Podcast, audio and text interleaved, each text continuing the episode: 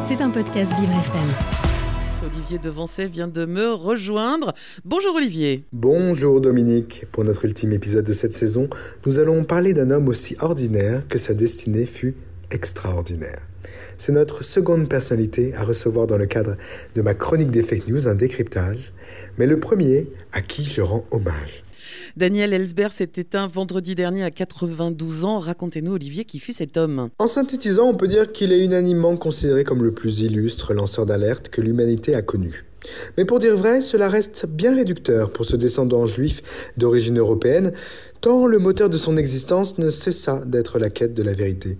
Il est né en 1931 à Chicago, son père est ingénieur civil et sa mère Adèle est femme au foyer.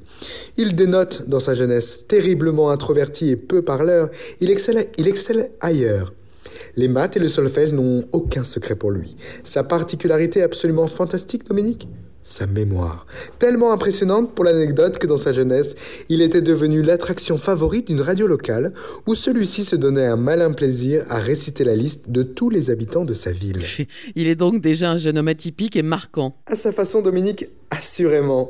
Il sort diplômé en économie de Harvard avec mention très bien, rien que ça. Sa thèse est marquante comme un pied de nez à son avenir, son héroïsme futur puisqu'il décrit la théorie de la prise de décision dans l'incertitude. De 1954 à 57, il découvre les corps de marine où il devient officier en tant que chef de peloton de fusil. Et son avenir est alors bousculé, Olivier, il euh, dit vouloir servir son pays. C'est un citoyen américain si fiable et patriote qu'il prolonge son contrat militaire pour servir la flotte américaine lors de la crise de Suez en 56 en Égypte. Mais son rôle est ailleurs, sa combativité n'excelle pas sur mer, mais sur terre. Daniel Esberg a 28 ans et il devient alors analyste stratégique au sein de RAND. RAND, Dominique, c'est l'entreprise d'État en charge de proposer à toutes les catégories de militaires américains les meilleures stratégies d'attaque et de défense pour ses agents au combat sur le terrain. Cette institution a un rôle d'influence majeur au sein de l'État américain et y travailler fait de vous un haut fonctionnaire de la géopolitique mondiale. Voilà tout bonnement ce que devient à 28 ans ce surdoué de Daniel Ellsberg et c'est là que tout va se corser, Dominique. Comme tout grand lanceur d'alerte, c'est grâce à son poste que Daniel Ellsberg va pouvoir démontrer le pire, Olivier. Son rôle consistait à connaître mieux que personne l'ensemble des archives militaires de l'époque. Le but étant, Dominique, de recenser en interne toutes les opérations, les personnes, les actualités impactant les forces militaires américaines partout à travers le monde. Typiquement, il apprend alors à faire fi de ses idéaux au bénéfice de ses fonctions et attributions. Sauf que, même combo que pour notre précédent lanceur d'alerte de mardi, le trop-plein devient criant. Cinq ans après son arrivée à la Rande, il est affecté au ministère de la Défense et assiste le secrétaire adjoint à la Défense de l'époque, pas rien, comme ce qu'il va découvrir. Un rapport commandé par son supérieur Robert McNamara va faire des étincelles, 7000 pages sur 47 volumes, où l'on ne retient qu'une chose. Les forces américaines tuent, et pire encore, elles tuent pour rien au Vietnam.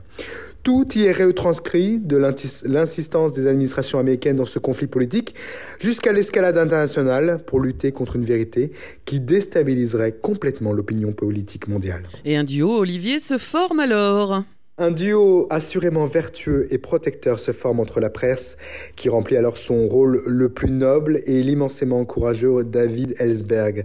Nous sommes au début des années 70 et le New York Times vit une de ses missions les plus historiques et constitutif de son histoire. Ce média assume à l'époque l'entière responsabilité de la diffusion illégale des dossiers confidentiels. Ce sont les Pentagon Papers. Grâce aux documents fournis par Daniel Ellsberg, ils mettent à mal le pouvoir américain en Indochine et créent un scandale d'État.